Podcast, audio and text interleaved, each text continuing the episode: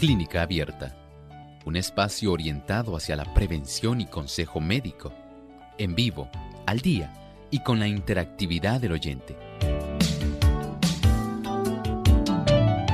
Clínica Abierta, poniendo al doctor a su alcance para un diálogo claro y honesto, porque nos importa su bienestar y salud.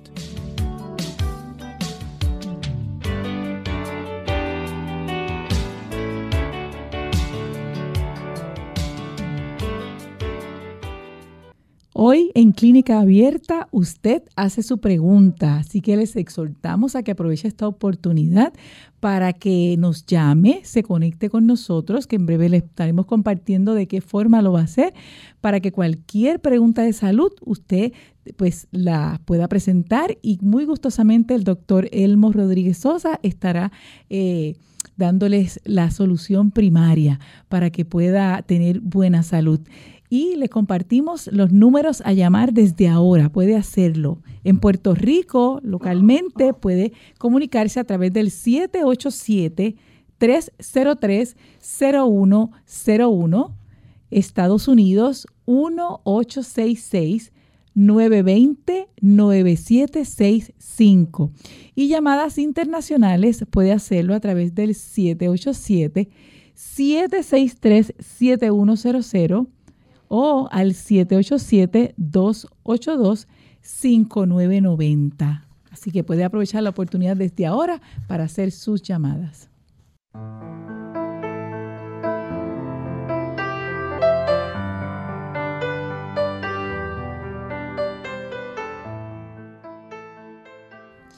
Un saludo muy cariñoso a todas las personas que se conectan con nosotros a través de las diferentes plataformas. En este momento queremos saludar a todos aquellos que nos están escuchando a través de Radio Sol 98.3 FM. Radio Sol, aquí estamos conectaditos con ustedes Gracias por eh, sacar este tiempo para escuchar este interesante programa que hoy usted es el protagonista. También puede conectarse con nosotros a través de radiosol.org por la página web. Allí también puede conectarse y puede hacer su pregunta. A través de Facebook Live a través de Radiosol 98.3 FM. Siempre les exhortamos a que le dé like y también pueda compartir con otras personas este interesante programa. También le queremos en este momento dar la bienvenida al doctor Elmo Rodríguez Sosa. ¿Cómo se encuentra, doctor? Muy bien. ¿Y cómo se encuentra Ilka en esta hora? Muy bien, gracias a Dios. El Señor es bueno. Qué bueno, nos complace mucho tener esa buena disposición, pero también es muy grato poder compartir con nuestros amigos que día tras día se dan cita en este programa y nos complace que ustedes puedan estar interactuando en esta sesión de Clínica Abierta. Enviamos saludos también a través de Salvación TV, canal local 8.3. Saludos y bendiciones para todos ustedes. Lumbrera TV también a través de Facebook se conectan con nosotros, que el Señor les bendiga, y también a través de las emisoras que transmiten el programa durante esa ocasión.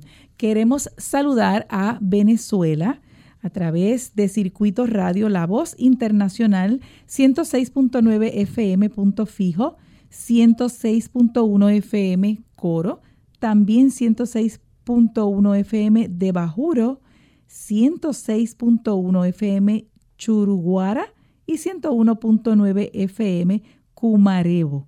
A todos ellos que el Señor les bendiga en este hermoso día. Vamos entonces en este momento a escuchar el pensamiento saludable. Además de cuidar tu salud física, cuidamos tu salud mental. Este es el pensamiento saludable en clínica abierta.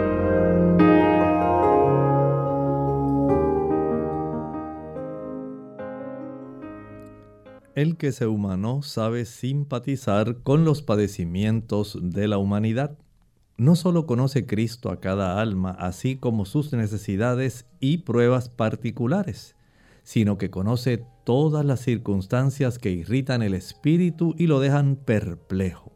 tiende su mano con tierna compasión a todo hijo de Dios que sufre.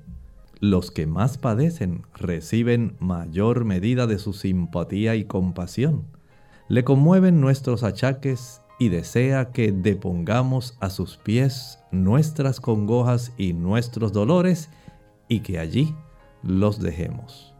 Tenemos un tierno Salvador, alguien que en realidad nos ama, alguien que se compadece de nuestra miseria, de nuestro dolor, de nuestra angustia, de nuestra enfermedad, del sufrimiento que estemos enfrentando en determinada situación, ya sea porque usted esté luchando con un cáncer, ya sea porque esté lidiando con una condición crónica y usted no ve una clara salida a su problema. Si usted está en ese momento de congoja, de tristeza, de dificultad, de desesperación, recuerde que Cristo es nuestro poderoso Salvador. Él llevó nuestras dolencias, también nuestras enfermedades. Él nos comprende, él sabe nuestra necesidad y Él no está ajeno al sufrimiento. Por lo tanto, si en este momento usted está en esa situación, recuerde extender la mano de la fe. Extiéndala, permita que la misma se pueda asir, que usted pueda agarrar la mano de Cristo de tal manera que pueda sentir su toque de consuelo en su alma el Señor todavía sigue haciendo milagros, todavía sigue siendo un compasivo Salvador, sigue sanando y sigue salvando. Muchas gracias, muchas gracias al doctor Elmo Rodríguez por ese pensamiento saludable. Muy bien, ya estamos listos para comenzar con las consultas y recibimos en este momento a Tamara desde Aguadilla, Puerto Rico. Adelante, Tamara, con su consulta. Sí, ¿me escucha? Sí, adelante. Sí, eh, un ejemplo, tenemos un bebé de 10 meses y estamos en la franja de Gaza allá y nos están bombardeando. No hay estructura, los hospitales están abarrotados, no hay gasolina para llegar al hospital, no hay dinero para comprar eh, medicamentos. Si hay un bebé de 10 meses que tiene broncolitis, yo quisiera saber qué se le puede dar que sea natural, pues ya no hay por ejemplo, que no hay acceso a medicamentos, que se le puede dar a ese bebé y si por favor me puede incluir la dosificación de esa receta que usted me va a dar. Muchas gracias. Cómo no, hay algunas cosas que usted podría hacer. Vamos a darle por lo menos tres alternativas. En los niños es frecuente desarrollar esta condición en edades menores a los tres años. Y en esa situación Número uno, allá en esa área se puede conseguir el saúco. Eh, en inglés se le conoce como elderberry. En esa área se ha desarrollado muy bien el conseguir ese producto. Eh, eh, utilizan la variedad morada. Viene saúco blanco y saúco morado. En esa área del Oriente Medio se utiliza más el saúco morado. Si usted lo puede conseguir bajo su nombre elderberry, viene en forma de jarabe y se le puede administrar al niño a razón de una cucharadita tres veces al día. Lo puede dar disuelto en algún poco de agua. Si tiene oportunidad de conseguir también tomillo, thyme, T-H-I-Y-M-E. Esa combinación es mucho mejor hay otra planta que se llama gordolobo en español. Eh, su nombre en inglés es mullein. M-U-L-L-E-I-N. Y esa planta es broncodilatadora, que le va a hacer muy bien al niño. También tiene el beneficio de ayudar para facilitar la expectoración y que no vaya a desarrollar a raíz de la bronquiolitis un asma bronquial. Puede también prepararle un jarabe casero. Ese jarabe casero, si tiene oportunidad de conseguir una licuadora, conseguir pulpa de sábila, conseguir limón, combine una taza de pulpa de sábila, una taza de jugo de limón puro, puede conseguir añadir una cebolla morada, media cebolla morada bien finamente picada, un solo diente de ajo, un rábano, si le es posible conseguir algunas ramas de berro y añadirle a esto una o dos gotas de aceite de eucalipto bien licuado, colado, y administrarle al niño unas, una cucharadita cada dos a tres horas. También le puede aplicar, si tiene electricidad, un pad caliente, una compresa eléctrica caliente en el área del pechito. Lo hace por unos 20 minutos en eh, el voltaje más bajito, el que dice low. Y después de esos 20 minutos se le aplica en la espalda. Una vez finalice de aplicarlo en la espalda, friccione bien con algún, ungüento que contenga mentol y alcanfor y proceda a cubrir al niño con algún tipo de, eh, digamos, suéter o una prenda que sea gruesa de lana o de algodón, dependiendo del frío que ya esté haciendo allá, que estamos en otoño. Y esto le puede ayudar al niño para que descongestione. Igualmente le es muy útil si cerca de la cabecera de la cama donde el niño duerme, eh, le puede aplicar un tipo de humidificador al cual usted le añada algunas gotas de aceite de eucalipto que no le vaya a lanzar el vapor en dirección a la carita, sino más bien cercana, pero que pueda el niño inhalar ese tipo de vapor para su beneficio. Muy bien amigos, vamos entonces a tener nuestra primera pausa y cuando regresemos continuamos con las consultas. Ojo con los refrescos. Un estudio preliminar publicado en la revista de salud de los adolescentes sugiere que el consumo elevado de refrescos o bebidas gaseosas puede estar relacionado con una mayor proporción de fracturas de huesos posiblemente porque el ácido fosfórico que contienen estas bebidas estimula la excreción del calcio. Para algunos expertos, el problema es que el reemplazo de la leche por los refrescos reduce el aporte de calcio al organismo. Confianza, la clave para una vida más duradera, fortalecida y feliz. ¿Qué tal amigos? Les habla el doctor Elmo Rodríguez Sosa en esta sección de Factores para la Salud. Un estudio reciente encontró que la gente que nunca se ha casado tiene el mayor riesgo de muerte prematura en los Estados Unidos.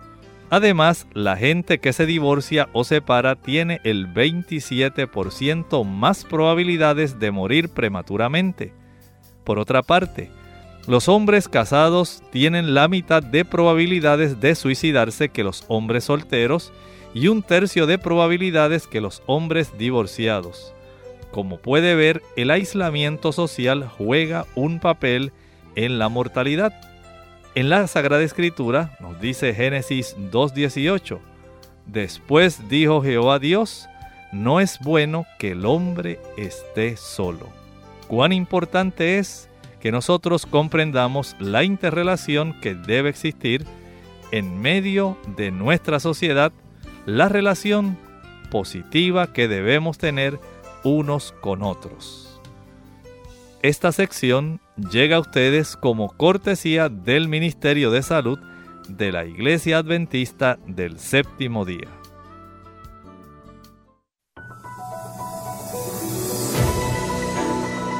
El aguacate, conocido en Estados Unidos como avocado, contiene vitaminas K, C, B5, B6 y E, potasio y ácido fólico todos estos benefician el sistema muscular, inmunológico y nervioso, previniendo enfermedades e infecciones.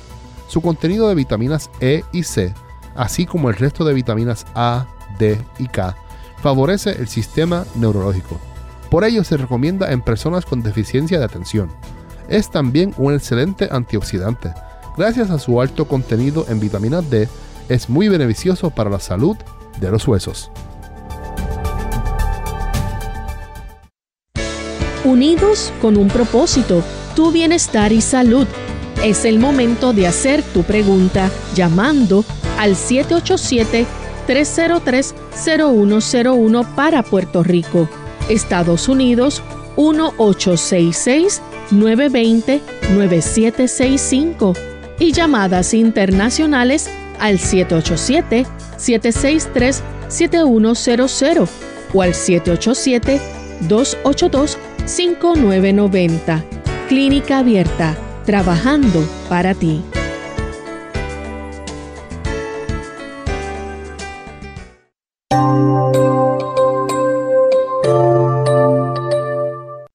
Continuamos en Clínica Abierta. Hoy usted es el protagonista que hace su consulta. Así que les exhortamos a que puedan llamar. Nuestras líneas están disponibles o si prefiere hacerlo a través de Facebook, puede hacerlo a través de Radio Sol 98.3 FM y allí gustosamente nuestros técnicos estarán pasándonos las llamadas.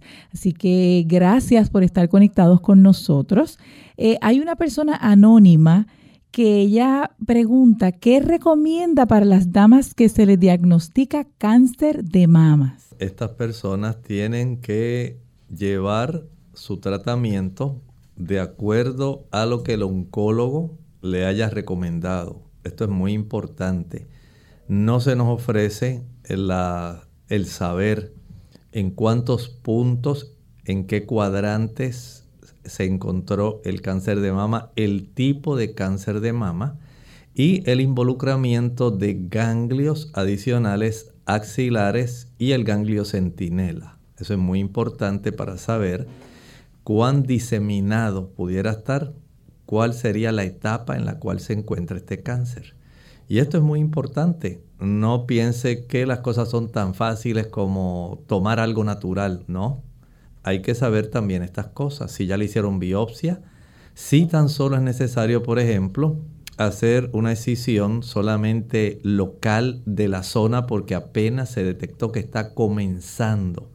Y ese tipo de lumpectomía se puede realizar porque no hay alguna otra complicación en el desarrollo de este cáncer.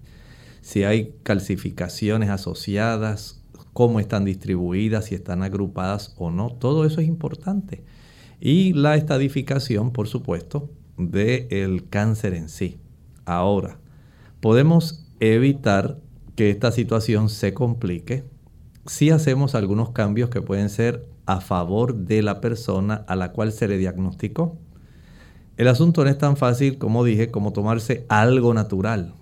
Primero, debe usted evitar el azúcar. No use azúcar. No importa cuántos test usted esté tomando de guanábana y cuántas cosas. Si usted no deja de usar azúcar, no va a mejorar. Número dos, si continúa utilizando café y chocolate, al igual que productos cafeinados, no importa cuánto té de guanábana usted utilice, no va a mejorar. Usted tiene que estar consciente que si deseamos arreglar un problema, no lo podemos arreglar mientras lo seguimos propiciando. Y es bien conocido que este tipo de producto, la cafeína, no le va a ayudar para que usted mejore de la situación.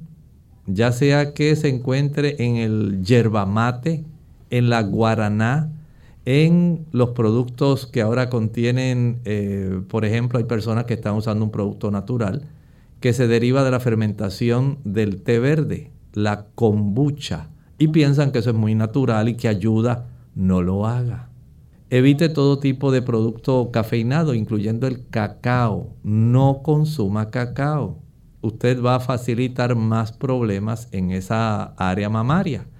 El alcohol, el uso del tabaco, son productos que lo que hacen es facilitar el deterioro facilitar el desarrollo de más cáncer. Igualmente, evite las frituras. Las frituras van a tener un estímulo hormonal en esa área, aunque sean aceites que provengan de productos naturales o de semillas naturales, aunque sea de oliva no fría. También debe descartar el uso de leche y huevo especialmente son dos sustancias que se ha encontrado tienen un gran estímulo estrogénico. Y si no sabemos cuáles son los receptores o los marcadores que caracterizan a su cáncer, tenemos un gran problema. Pero saber que estamos restringiendo el estímulo estrogénico. Si está usando hormonas de terapia de reemplazo hormonal porque entró en menopausia, en este momento no las debe usar. Ni anticonceptivos. No es momento de usar este, ese tipo de productos porque facilita un desarrollo. Si puede evitar todos los productos animales, leche, mantequilla, queso, carne, huevos. Esto va a ayudar para que tenga una menor probabilidad de que ese cáncer aumente o se disemine, metastice. No queremos que eso ocurra. Ahora, por otro lado, adoptar una alimentación vegetariana. Escuche bien, no estoy diciendo mediterránea con pescado, sea blanco o el que sea. Ahora no. Debe estar libre de alimentos de origen animal, leche, mantequilla, queso, carne, huevos. Va a aumentar el consumo de cereales integrales, frutas integrales, oleaginosas que van a ayudar para que se proteja más su tejido mamario. Y estoy hablando de las almendras, semillas, nueces, especialmente la semilla de calabaza y la semilla de girasol. Son muy útiles. El aguacate le viene muy bien a este paciente. Debe consumir también arroz integral, no arroz blanco, tampoco pan blanco. Todos los tipos de leguminosas, habichuelas blancas, negras, pintas, rojas, lentejas, garbanzos, gandules, chícharos, arvejas, todas las legumbres, todos los frijoles, usted los puede consumir. También puede eh, gozarse en el consumo de las ensaladas. A mayor cantidad de antioxidantes, usted se va a beneficiar porque va a combatir mejor las células cancerígenas y también puede proteger a las células buenas del tratamiento que aniquila las cancerígenas.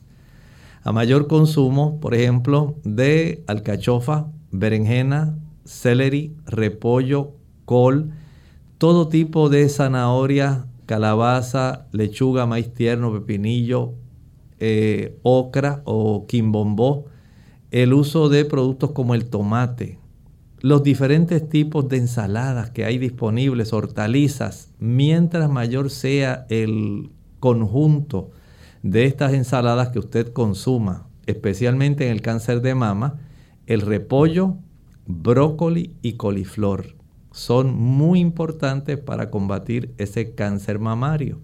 Si usted puede preparar jugos de este tipo de ensaladas, de este tipo de hortalizas, usted se va a beneficiar.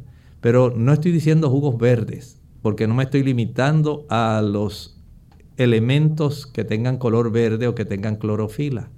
Debe tener, por ejemplo, como dije, repollo, debe tener brócoli, coliflor, tomate, pepinillo. Eh, adicionalmente, alguna rebanadita de cebolla, algún puñado de hojas verdes, especialmente de espinaca. Y esto prepararlo en forma de jugo y tomarlo diariamente. Pueden ser 4 onzas tres veces al día, pueden ser 5 a 6 onzas tres veces al día. Además de eso, hay algunas plantas que colaboran con el cáncer. Muchas personas ya utilizan la guanábana, otras utilizan el trébol rojo, otras utilizan la ortiga. Hay otras que pueden utilizar variedad, el anamú, el yantén. Hay una diversidad. Pero todo esto debe ser de acuerdo a como dije al principio, qué tipo de cáncer, en qué etapa se encuentra, cómo están los receptores que contenga este tipo de cáncer, cómo está la clínica de ese paciente, qué otras condiciones padece ese paciente. Y trabajar con el estilo de vida y la alimentación son indispensables. Hay que salir y mover la sangre para poder facilitar que se pueda distribuir estos alimentos en todo el cuerpo y puedan salir las sustancias que son perjudiciales. O sea que hay trabajo. No piense que es el uso de una tableta natural. Eso sería lo más fácil. pero la realidad es que no es tan fácil. Y hay que hacer cambios en el estilo de vida para que no se estimule, para que no se alimente más el desarrollo de esta condición tan seria. Bien amigos, hacemos nuestra segunda pausa y en breve regresamos con sus consultas.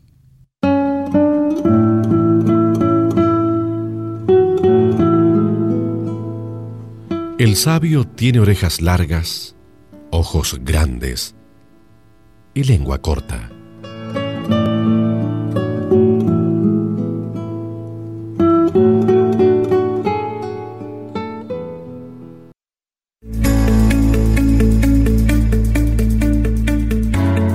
No vale la pena vivir una vida no reflejada.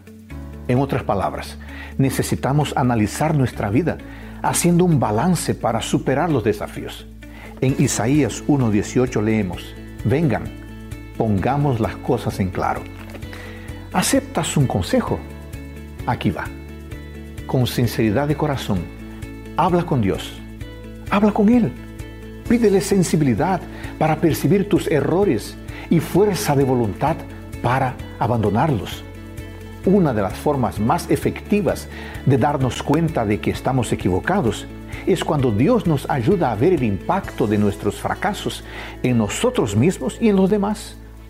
A partir de ahí, el Señor puede poner en ti una nueva actitud, nuevos deseos y puede empoderarte para que seas un ganador. En Clínica Abierta te queremos saludable por eso deseamos que practiques los ocho remedios naturales.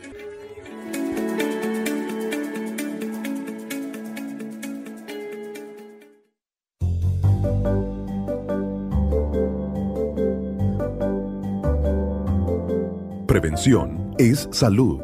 Infórmate y aprende. La lechuga es un vegetal, hortaliza de sabor suave que contiene una amplia gama de vitaminas, minerales y nutrientes, tales como el calcio, magnesio, potasio, vitamina A, vitamina C y vitamina B, por lo que las propiedades de la lechuga facilitan múltiples procesos biológicos en el organismo, contribuyendo a la buena salud, además de que aporta muy pocas calorías por su alto contenido en agua, su escasa cantidad de hidratos de carbono y menor aún de proteínas y grasas, hacen que sea uno de los alimentos más consumidos en todo el mundo. Entre las propiedades de la lechuga destacan las hojas más externas de la lechuga, concentran la mayor parte de vitaminas y minerales. El consumo de lechuga puede contribuir, de acuerdo con el Instituto Walter y Elisa Hall de Australia, a estimular la producción de células inmunológicas llamadas células linfoides innatas, las cuales ayudan al control de las alergias a los alimentos, enfermedades inflamatorias, previenen la obesidad e incluso el desarrollo de cáncer intestinal. Su contenido en folatos intervienen en la producción de glóbulos rojos y blancos, en la síntesis de material genético y la formación de anticuerpos del sistema inmunológico por su riqueza en fibra, produce una gran sensación de saciedad después de haberla comido, además de un suave efecto laxante. Esto la convierte en un alimento muy indicado como entrante o guarnición en dietas de control de peso. La mayor parte de la fibra de la lechuga es celulosa. Para digerirla mejor conviene masticarla y ensalivarla bien, de lo contrario, en vez de favorecer el tránsito intestinal podría llegar a causar estreñimiento. Su contenido en fibra y antioxidantes, una vez en el organismo, ayuda a controlar los niveles de colesterol y de glucosa en sangre, según un estudio de la Universidad de Harvard. Debido a su alto aporte de agua, potasio y bajo contenido de sodio, favorece la eliminación del exceso de líquidos del organismo. Este efecto es beneficioso en caso de hiperuricemia y gota, cálculos renales y en caso de hipertensión, retención de líquidos y oliguria. Según un estudio de la Universidad de California en San Diego, la lechuga también tiene propiedades anestésicas, sedantes y somníferas, debido a la presencia de sustancias que se encuentran en el látex de la lechuga silvestre, lo cual permite reducir el insomnio y mejorar la calidad del sueño. El calcio presente en la lechuga no se asimila apenas si se compara con los lácteos u otros alimentos, buena fuente de este mineral, de acuerdo con una investigación de la revista American Journal of Clinical Nutrition. El potasio presente en la lechuga es un mineral necesario para la transmisión y generación del impulso nervioso y para la actividad muscular normal, además de colaborar en el equilibrio de agua dentro y fuera de la célula. Revela así un estudio publicado en la revista internacional de medicina general. Estas son las cosas que probablemente desconocías de la lechuga.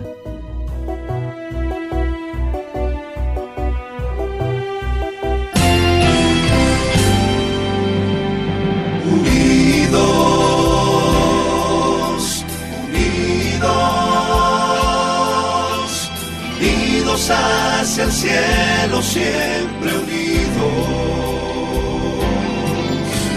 unidos, unidos en la testificación de la verdad, en la testificación de la verdad.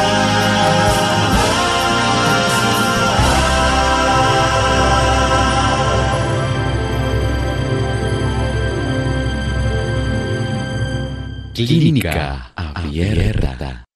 De regreso a Clínica Abierta, hoy usted hace su pregunta. Recibimos ahora a Edwin desde Moca, Puerto Rico. Adelante, Edwin, con su pregunta. Sí, buen día. Es que quería saber qué suplementos recomienda el doctor para una persona de 82 años para aumentar de peso. Mire, ahí más que suplemento, lo que necesita es un par de pesas. Esas personas generalmente lo que pierden es masa muscular. Se le diagnostica una condición que médicamente se llama sarcopenia. Se pierde masa muscular, aunque la persona puede aumentar la cantidad de grasa, porque son personas que la inactividad y la cantidad calórica le facilita tener una mayor cantidad de grasita, pero pierden músculo por la inactividad si la persona pudiera conseguir unas pesas de dos libras eh, y comenzar a hacer caminatas más largas, algunos ejercicios que sean como sentadillas, tratar de utilizar esas mismas pesas levantando hacia arriba, hacia enfrente, hacia el lado, hacia atrás, hacia abajo, regresamos nuevamente y repetir.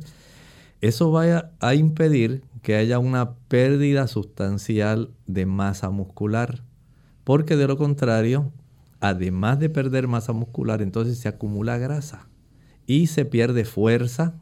La persona ya no tiene tantos deseos de hacer mucha actividad física y es preocupante.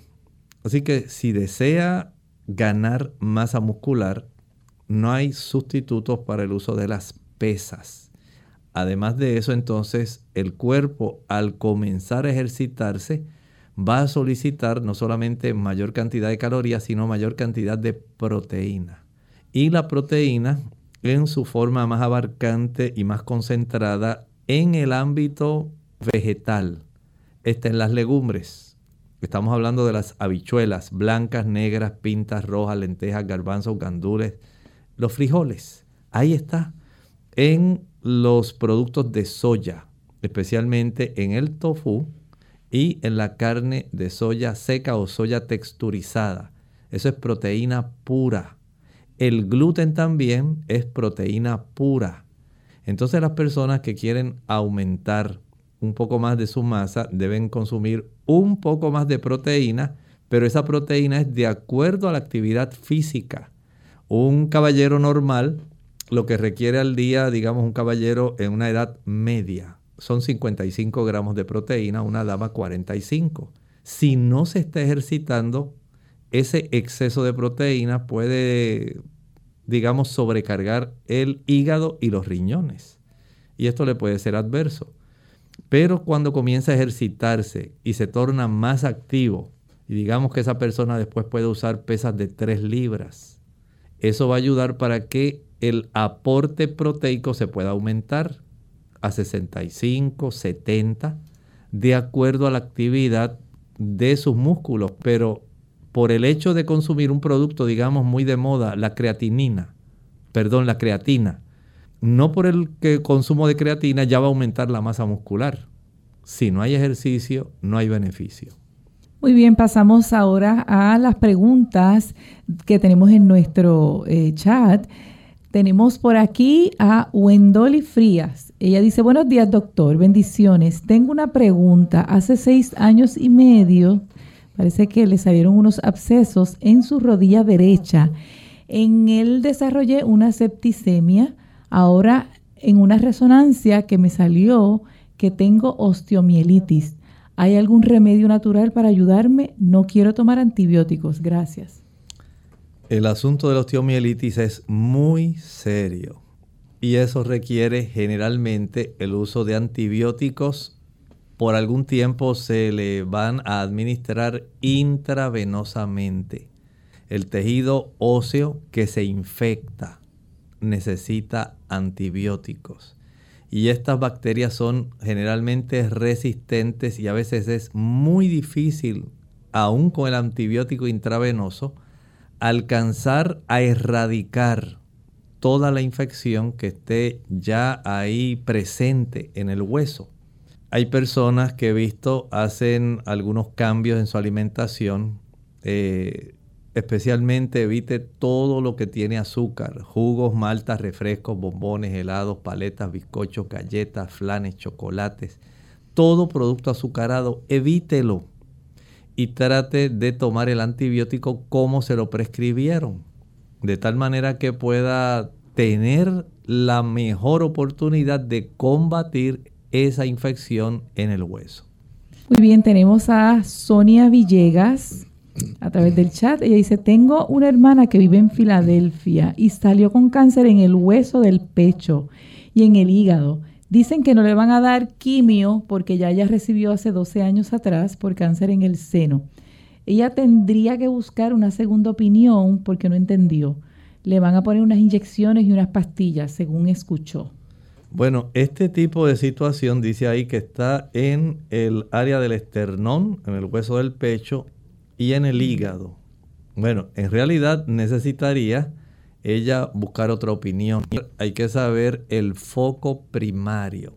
Si es que ha habido nuevamente una reactivación de algún tipo de cáncer, ya sea en el que le trataron, que fue fue de mama, ¿verdad? Decía ella, sí, cáncer de mama. Hay que detectar si ha habido una reactivación o que se haya eh, desarrollado un nuevo foco o esté afectando el seno del lado opuesto al que se trató. O si sencillamente hay otro tipo de cáncer que está dando esta metástasis a estas áreas. Pero entiendo que es su deber y su privilegio en este momento conseguir otra segunda opinión en su caso. Tenemos a través del chat también eh, a Aureliana Cristina. Ella nos hace la siguiente pregunta. Saludos doctor, mi mamá padece de diabetes. Ahora con el problema del hígado le duele debajo del seno del lado derecho. A ella le cuesta defecar, mucho gas, hinchazón estomacal, etc. Un sonograma o un ultrasonido abdominal podría ayudarnos hay que saber cómo se encuentra su hígado en sí, cómo se encuentra su vesícula, para determinar cómo está en realidad ese funcionamiento y poder ayudarla. Puede ser que haya necesidad de facilitar o estimular el que su hígado pueda tener una función más fácil. No sabemos si hay un reflujo biliar.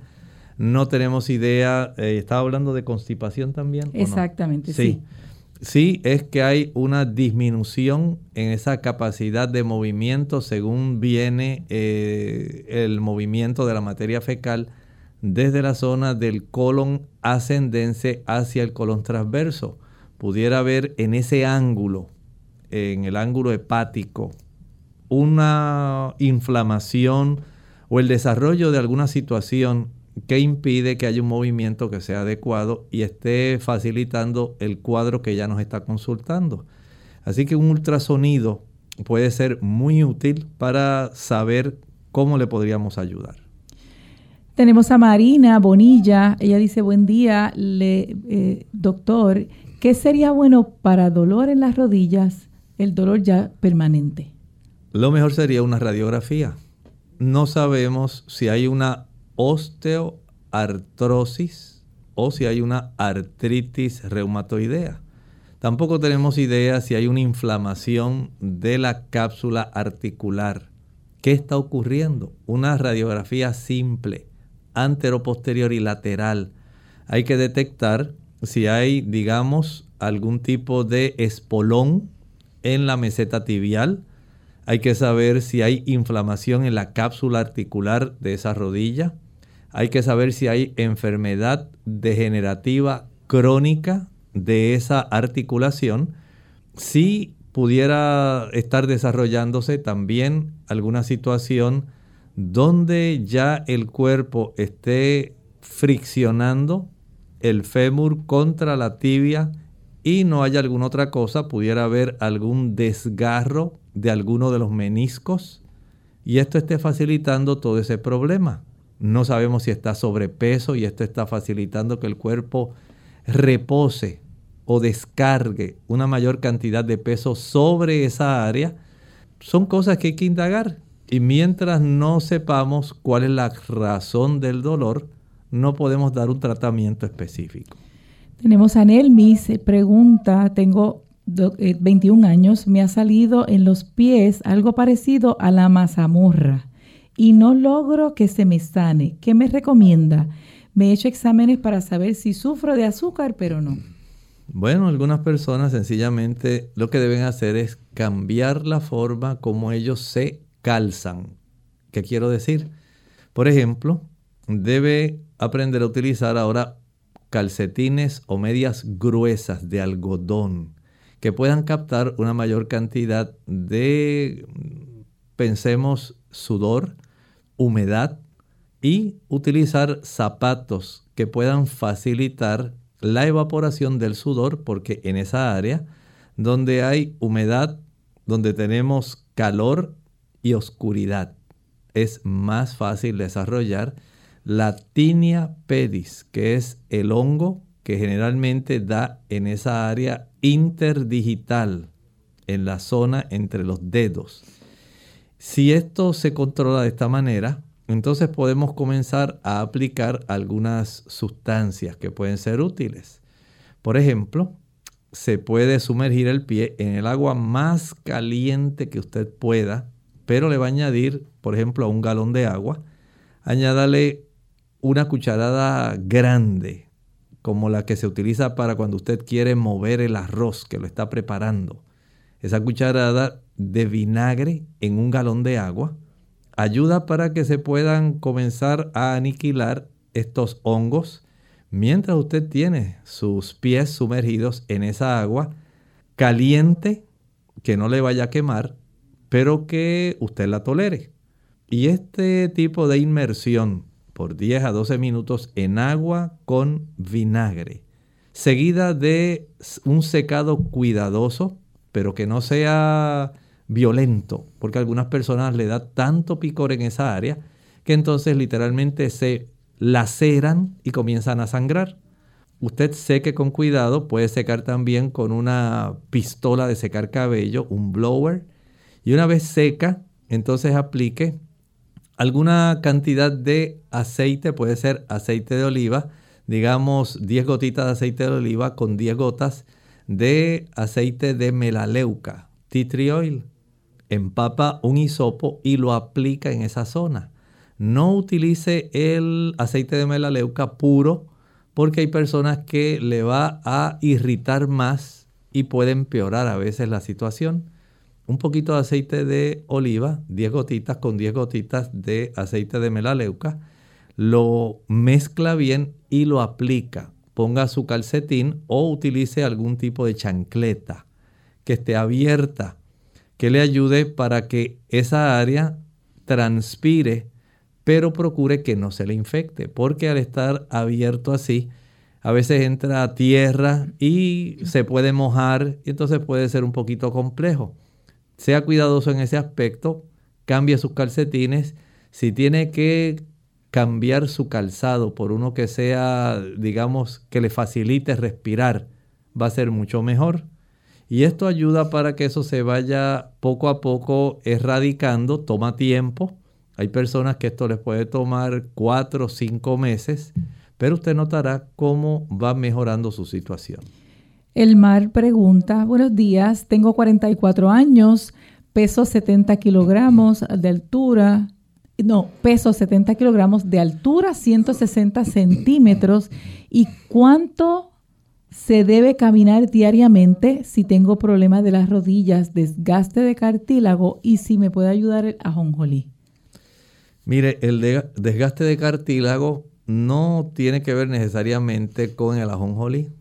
El ajonjolí nos provee calcio, nos da magnesio, nos da también algunos omega que ayudan a bajar la inflamación, pero no restauran el cartílago que ya se perdió. Ya en este caso, lo que estamos hablando es de una osteoartritis. Ya ahí no hay cartílago. Usted está eh, friccionando hueso contra hueso no hay una restauración de ese cartílago, aunque usted tome colágeno. No va a regresar a ser igual. Si todavía tuviera algo de eh, cartílago, pues el asunto sería diferente. Pero cuando no hay cartílago, ya entonces la situación es dolorosa, especialmente al subir escaleras, al tratar de incorporarse, de estar sentado y tratar de levantarse al hacer diversos tipos de movimientos. Sin embargo, el caminar usted lo puede practicar, pero con la condición de que va a caminar a tolerancia. Cuando usted entienda que ya el dolor no es adecuado porque le molesta mucho, deténgase, descanse. Y si lo más que puede hacer es regresar en la dirección de donde vino, pues haga eso. Ahora usted tiene que ejercitarse de acuerdo a lo que su cuerpo le permita, porque usted literalmente está friccionando hueso contra hueso y ya en ese aspecto no va a tener la misma capacidad articular. En muchos casos hay que recurrir al reemplazo de rodilla.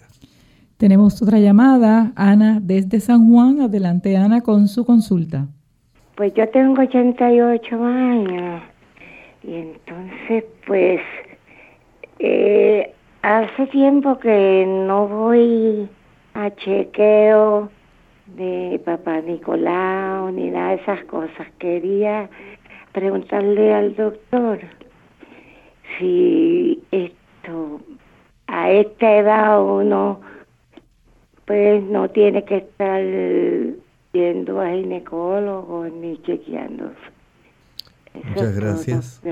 Comprendo su preocupación y en cierta forma está a su discreción.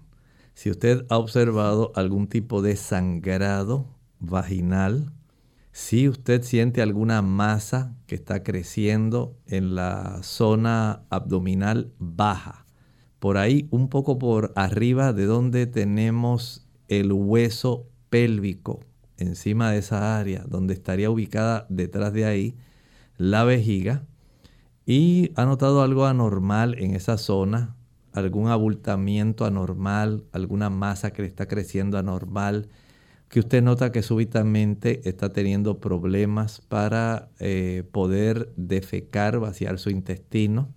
Estos son algunas señales que le pueden ayudar para usted desear buscar ayuda. Desde el punto de vista de los seguros de salud, muchos ya no están aconsejando a las personas que están rondando esa edad 83, 85 años practicarse estos estudios. Pero eso no quiere decir que usted no tenga el derecho de poder solicitarlos. Así que si está dentro de su preocupación y desea usted practicarse el estudio, entonces solamente saque cita con un ginecólogo y entiendo que la deben ayudar. Bien amigos, ya no tenemos tiempo para más, así que les recordamos que tendremos otra ocasión para contestar sus preguntas. Mientras tanto, dejamos al doctor para la parte final del programa con el pensamiento bíblico. El pensamiento bíblico estamos ya en el capítulo 19, los versículos 1 y 2. Y escuchen con atención. Después de esto oí una gran voz de gran multitud en el cielo que decía, Aleluya, salvación y honra y poder son de el Señor Dios nuestro. Y nos dice la razón en el versículo 2, porque sus juicios son verdaderos y justos pues ha juzgado a la gran ramera que ha corrompido a la tierra con su fornicación y ha vengado la sangre de sus siervos de la mano de ella. Noten la actividad resumida, que esta mujer adúltera, que aquí la llama nuevamente una mujer ramera. ¿Por qué ramera? Porque le fue infiel a su esposo. Y estamos hablando en el libro de Apocalipsis donde solamente hay dos damas, la del capítulo 12 y la del capítulo 17. Y en este caso, aun cuando se sigue describiendo en el capítulo 18, todavía se recuerda en el 19. Hay una mujer pura, una iglesia que doctrinalmente está facilitándole al mundo el conocimiento de Dios tal como está en la Biblia como Dios desea que usted lo conozca. Como Jesús dijo en Juan 5:39, escudriñad las escrituras porque a vosotros os parece que en ellas tenéis la vida eterna y ellas son las que dan testimonio de mí. Pero esta mujer adúltera, esta mujer ramera, le fue infiel a Cristo. Ella se desvió y coqueteó y brindó sus amores de tal manera que se alió con los poderes políticos y además también hizo alianzas con mercaderes de la tierra, pero principalmente con el poder político con el objetivo de forzar las conciencias a lo largo de la historia. Esto está registrado, no son inventos. Sabemos que ocurrió en la Edad Media, entre el año 538 al 1517, la época de la Reforma, y después del 1517 hasta el 1798. Hubo una inmisericordia persecución donde murieron millones de mártires sencillamente por el delito de seguir la Biblia. Esto está registrado en la historia, pero lo lamentable es que se va a volver a repetir, nos dice el libro Apocalipsis. Y esto el Señor lo va a juzgar porque esta ramera lo que está dando es a beber a todas las naciones las falsas enseñanzas adulteradas y está oprimiendo a todo el mundo para que se violente la libertad de conciencia respecto a la adoración verdadera a Dios. Que el Señor nos permita tener un concepto claro de lo que está ocurriendo y de recordar que la profecía no se está anticipando lo que va a ocurrir pronto.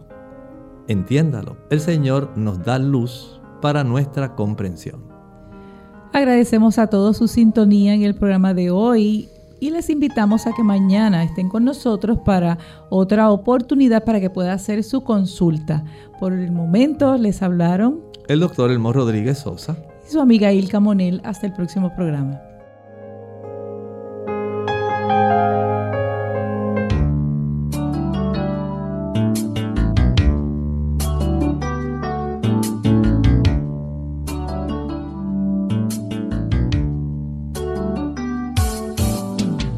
Abierta.